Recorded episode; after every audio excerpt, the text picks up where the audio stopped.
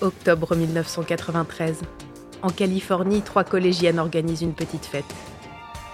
Halloween arrive à grands pas et elles veulent en profiter pour essayer des costumes.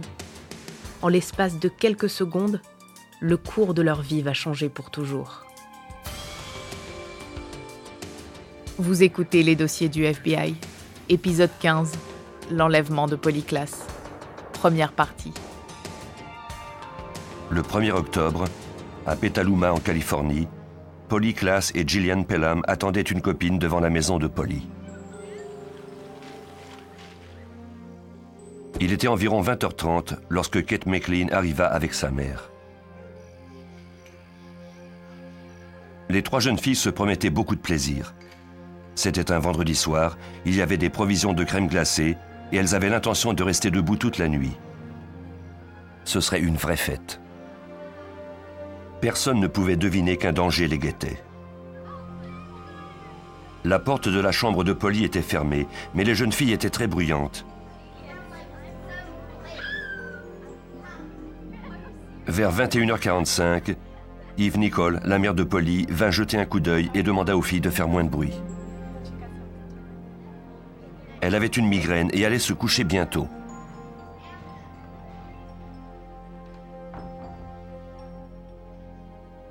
La chambre d'Yves était juste en face de celle de sa fille. Elle se doutait bien que ces adolescentes de 12 ans oublieraient vite ce qu'elle leur avait demandé. Avant d'aller au lit, Yves prit donc un somnifère pour ne pas être troublé dans son sommeil. La petite fête se poursuivit encore 45 minutes avant que le cauchemar ne commence. Il était environ 22h30 lorsqu'un inconnu fit irruption dans la chambre de Polly. Au début, Kate et Gillian crurent qu'il s'agissait d'une mauvaise blague. Mais l'homme les menaça de son couteau en leur disant que si elles criaient, il n'hésiterait pas à leur trancher la gorge. Il les ligota et commença à leur poser des questions. Il voulait savoir laquelle des filles vivait là et qui d'autre se trouvait dans la maison. Polly lui répondit. Les jeunes filles étaient terrifiées et pleuraient. L'intrus les assura qu'il ne leur voulait aucun mal, simplement de l'argent.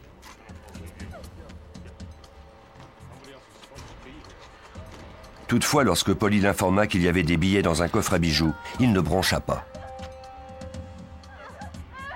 Il bâillonna les jeunes filles et se servit des têtes d'oreiller pour leur couvrir la tête. Il força Polly à se lever et ordonna aux deux autres jeunes filles de compter jusqu'à mille. Il leur promit que Polly serait de retour quand elles auraient terminé. Il disparut dans la nuit avec la jeune Polly. Kate et Gillian parvinrent à dénouer leurs liens et à réveiller la mère de Polly. Elles appelèrent des agents de la police de Petaluma qui furent vite sur les lieux. Les détectives examinèrent la chambre de Polly. La pièce était en désordre et témoignait du drame qui venait de s'y dérouler.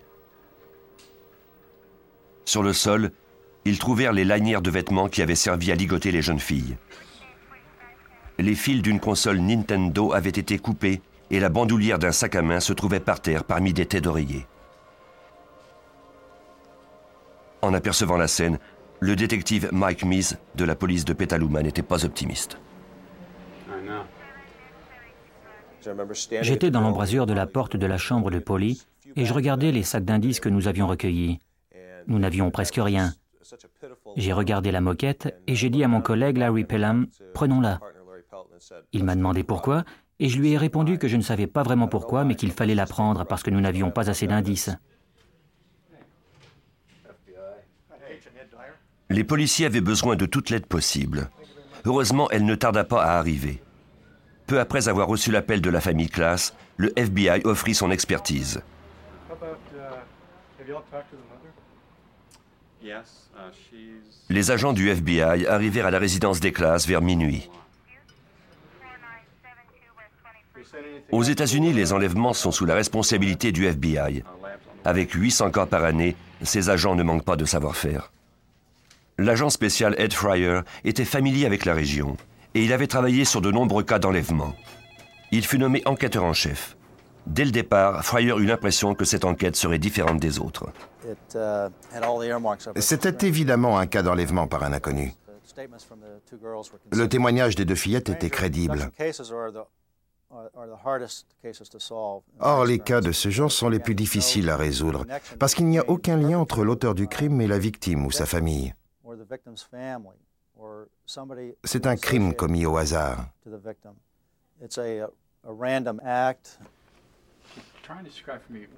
La plupart des enlèvements impliquent des membres d'une même famille en mauvais termes. Dans ce cas-ci, Mark Class, le père de Polly, était séparé de sa femme, mais il fut rapidement éliminé de la liste des suspects. Les cas d'enlèvement par de parfaits inconnus sont très rares, et lorsque c'est le cas, les détectives ont peu de pistes à leur disposition. Cette fois-ci, cependant, ils avaient deux témoins.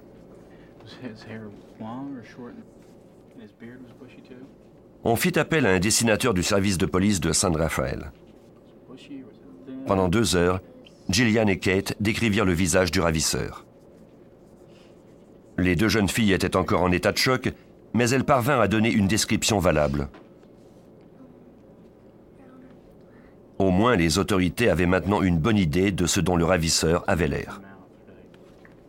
À 4 heures du matin, Kate et Gillian furent conduites au poste de police.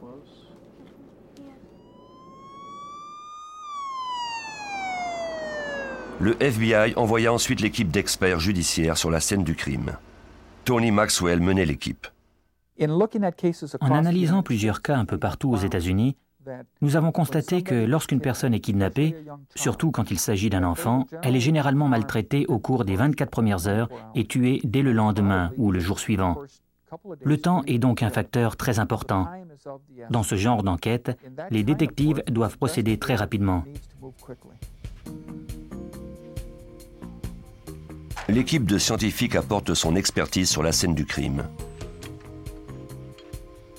Son but est de trouver le plus d'indices possible.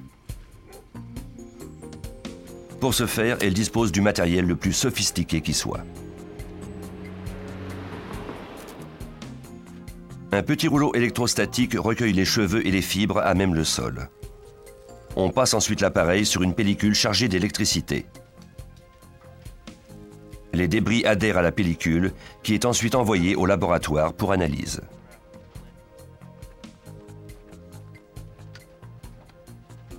Le service de police avait déjà recueilli des empreintes digitales, mais n'avait rien obtenu de significatif. Les experts de Petaluma ne disposaient cependant pas d'équipement aussi performant que celui du FBI. Grâce à un produit fluorescent, un éclairage ultraviolet et des lunettes spéciales, on peut trouver de nombreux indices qui seraient autrement restés invisibles à l'œil nu.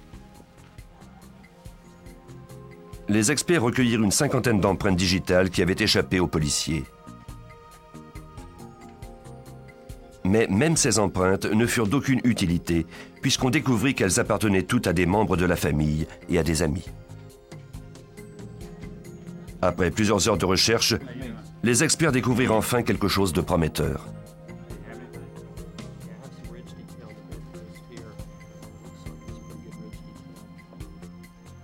Une empreinte de paume de main inconnue. C'était vraisemblablement le premier indice important. Cette empreinte se trouvait sur un des barreaux du lit. Tony Maxwell, expert judiciaire. Apparemment, le ravisseur s'y était appuyé l'espace d'une seconde pendant qu'il saisissait un objet. Grâce à l'éclairage ultraviolet et l'application de poudre fluorescente, nous avons pu la trouver, puis la recueillir et l'envoyer au laboratoire.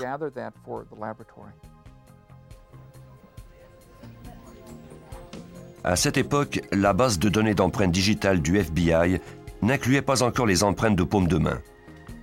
On ne pourrait donc pas s'en servir pour découvrir l'identité du ravisseur. On pourrait cependant la comparer lorsqu'on disposerait d'un suspect. L'agent spécial Mark Mershon du FBI nous explique. Souvent, les gens croient que lorsqu'on dispose d'une empreinte, on peut rapidement découvrir l'identité du criminel. Mais la réalité, c'est qu'on doit d'abord trouver un suspect et obtenir ses empreintes pour les comparer à celles dont nous disposons.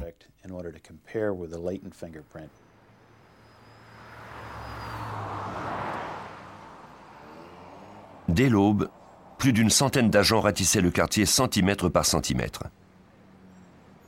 Ils étaient à la recherche du moindre indice qui les mettrait sur la piste de Polly et de son ravisseur.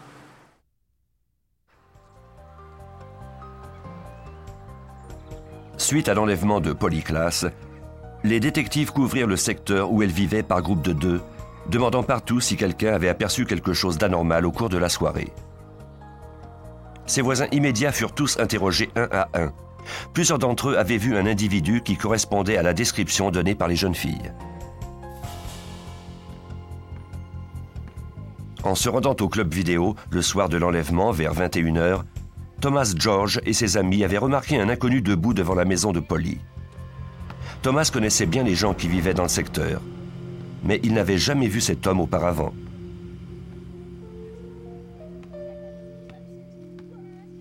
Quelques minutes plus tard, sur le chemin du retour, il avait remarqué que l'homme était toujours au même endroit.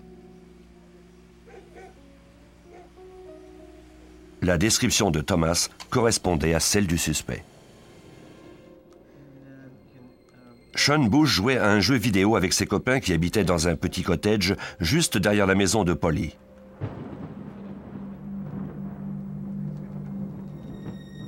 Il était environ 22h30 lorsque Sean avait jeté un coup d'œil par la fenêtre.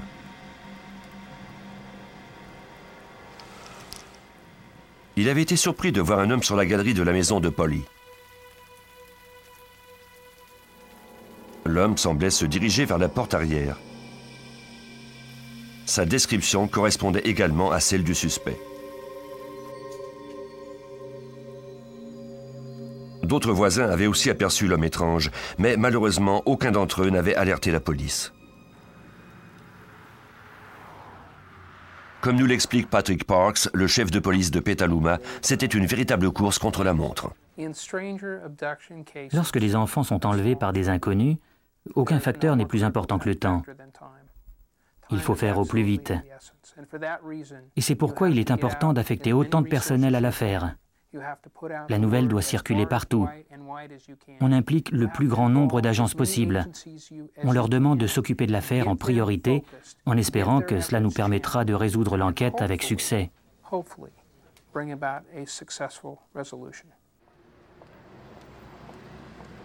Le lendemain, les recherches pour retrouver Polyclass prirent des proportions jusqu'alors inégalées aux États-Unis. Un réseau de bénévoles fut mis sur pied pour aider les autorités. Pendant que des centaines de citoyens participaient aux recherches, d'autres distribuaient des photos à divers endroits de la ville. Au laboratoire judiciaire du FBI à Washington, l'expert légiste Chris Allen analysait avec soin tous les éléments recueillis dans la maison de Polly.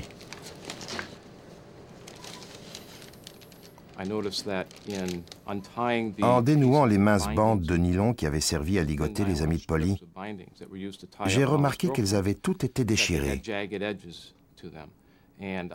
J'ai réussi à les remettre bout à bout, au point de pouvoir établir qu'elles venaient toutes d'une même pièce de tissu, probablement une robe de nuit ou quelque chose du genre.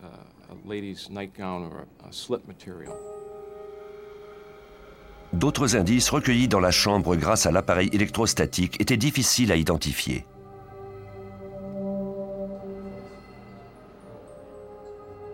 Après un examen exhaustif et maintes comparaisons, Allen en conclut qu'il provenait de la moquette d'une automobile. L'examen d'échantillons de moquettes des voitures avec lesquelles la famille Classe avait été en contact permit à Allen de déterminer que ces fibres provenaient vraisemblablement de la voiture du ravisseur. Un autre indice semblait provenir du suspect. Parmi les éléments prélevés dans la chambre de Polly avec l'aspirateur, j'ai découvert un cheveu brun foncé qui avait été arraché. Il y avait en effet dans ce cheveu un segment de racine de 3 ou 4 mm. Quand on arrache un cheveu d'un coup sec, on obtient alors des tissus humains qui proviennent du cuir chevelu. Si Polly avait arraché un cheveu de la tête du suspect, cela signifiait qu'elle s'était débattue. Malheureusement, même un cheveu qui contenait l'ADN du ravisseur ne mettait pas la police sur la piste d'un suspect. L'empreinte de paume de main recueillie sur le lit fut envoyé à Michael J. Smith, expert en dactyloscopie pour le FBI. Ce dernier examina l'empreinte au laser et constata qu'elle était assez nette pour qu'on puisse en tirer une photographie. Malheureusement, l'éclairage laser donnait une teinte orange à l'empreinte, et Smith devait absolument en obtenir un exemplaire en noir sur fond blanc. Il demanda à la photographe d'inverser les couleurs afin que le résultat final soit semblable à celui des fiches d'empreinte digitale habituelles. Après quoi, l'empreinte était indélébile et pouvait être classée en attendant l'arrestation d'un suspect. Les détectives avaient recueilli des indices importants, mais ce n'était pas encore suffisant. Le temps filait et Polyclas n'avait pas encore été retrouvé. «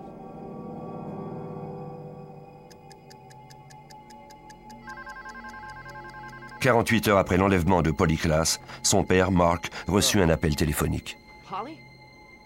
La voix semblait être celle de Polly. La jeune fille déclara à Mark Class qu'elle était dans une chambre d'hôtel et que son ravisseur était sorti pour un moment. Puis la communication fut interrompue. Il était encore permis d'être optimiste. Malheureusement, l'appel n'avait pas pu être retracé. Il fallait espérer que la jeune fille tenterait à nouveau de communiquer avec son père.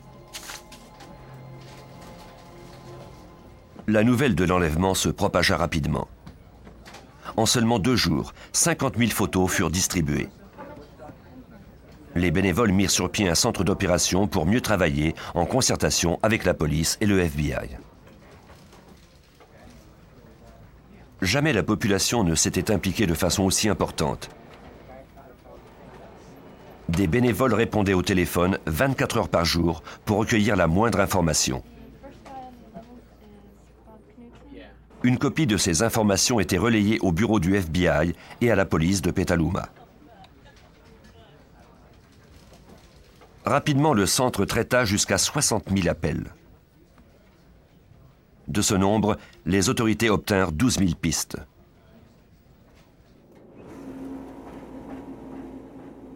Parmi elles, l'une semblait prometteuse. Lorsque Mark Lass avait reçu l'appel de Polly, les agents du FBI avaient été pris de court.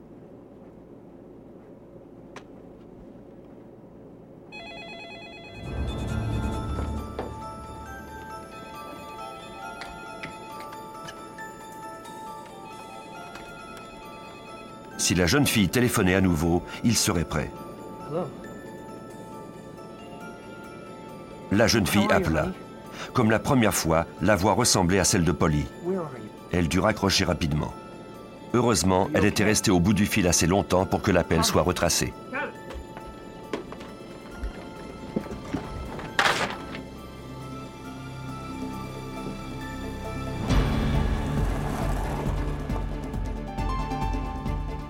L'appel provenait d'une maison située à 50 km de la maison de Polly.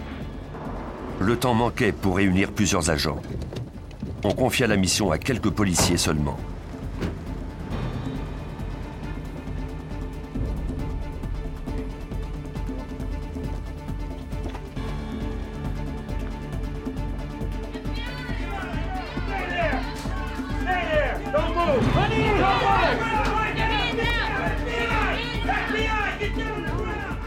Une fois sur les lieux, ils ne trouvèrent qu'une maison ordinaire.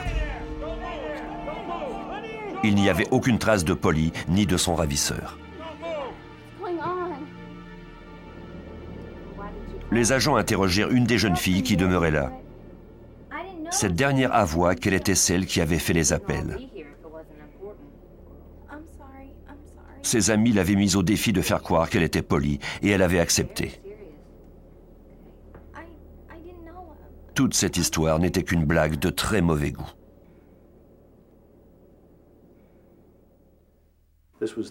Après une semaine d'enquête, il n'y avait eu qu'un seul signe de vie de Polly. Agent spécial Mark Mershon. Nous étions remplis d'espoir, convaincus que nous allions résoudre l'enquête et retrouver la jeune fille. Mais bien sûr, ce n'est pas ce qui s'est produit.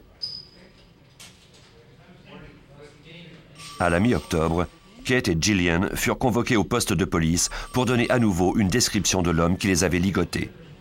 On confia la tâche de dresser le portrait à une experte en croquis judiciaire.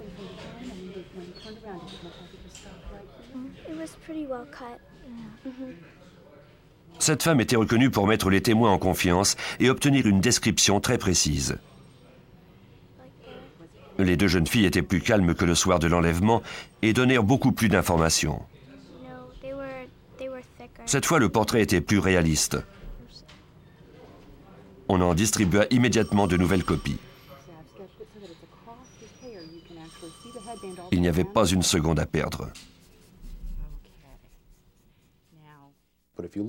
On peut classer les cas d'enlèvement par un inconnu en trois catégories. Une fois sur trois, les enfants sont retrouvés en vie.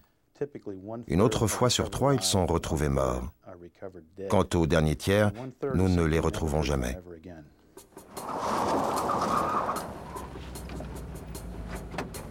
Les policiers offrirent une récompense en échange du retour de Polly. Ils reçurent l'appel d'un homme demandant une rançon de 10 000 dollars. L'appel provenait d'un appartement de Petaluma. Cette fois-ci, une unité SWAT arriva sur les lieux en force. Il n'était pas question de perdre cette piste. Mais une fois encore, la police et la famille Class avaient été piégés.